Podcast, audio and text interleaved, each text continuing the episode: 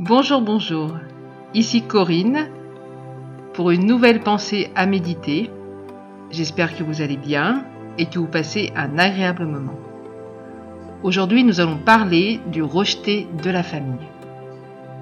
Lisons ensemble 1 Samuel chapitre 16 verset 11. Puis il ajouta Sont-ils tous là Non, répondit Jessé. Il y a encore le plus jeune David qui garde les moutons. Envoie-le chercher, ordonna Samuel. Nous ne commencerons pas le repas sacrificiel avant qu'il soit là. Samuel avait été envoyé dans la maison de Jessé pour oindre le nouveau roi en Israël. Jessé avait présenté tous ses fils, du moins ceux qu'il considérait comme tels.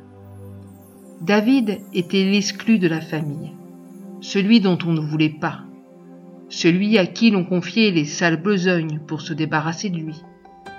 Un peu la cendrillon de la famille.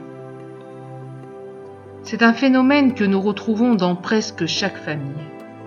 Un des enfants est rejeté pour toutes sortes de raisons que je ne vais pas développer ici. La bonne nouvelle, c'est que maintes et maintes fois, le Seigneur a posé son élection sur ses bannis. Ce que j'aime dans cette histoire, ce n'est pas seulement que David sera le choix de Dieu pour la royauté, mais qu'il va en faire le personnage le plus important ce jour-là. Jessé, plein de mépris, ne l'avait pas invité à la fête. Mais par la bouche de Samuel, Dieu dira, Il n'y aura pas de fête si David n'est pas présent. C'était un honneur pour une famille que le prophète vienne faire un repas sacrificiel dans leur maison. Or, ce repas n'aurait pas lieu si le rejeté n'était pas présent.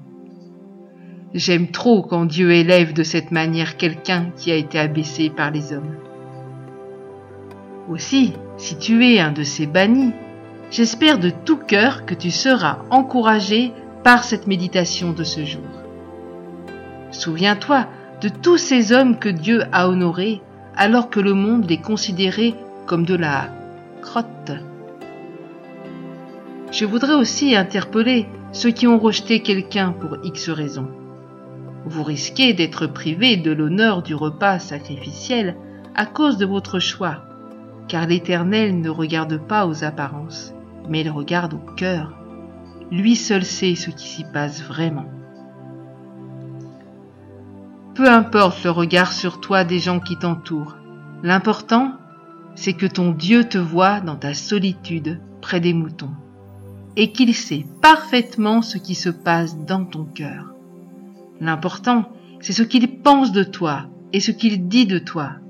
Sa parole sur toi est-elle Voici un homme ou une femme selon mon cœur Je vous laisse avec cette question.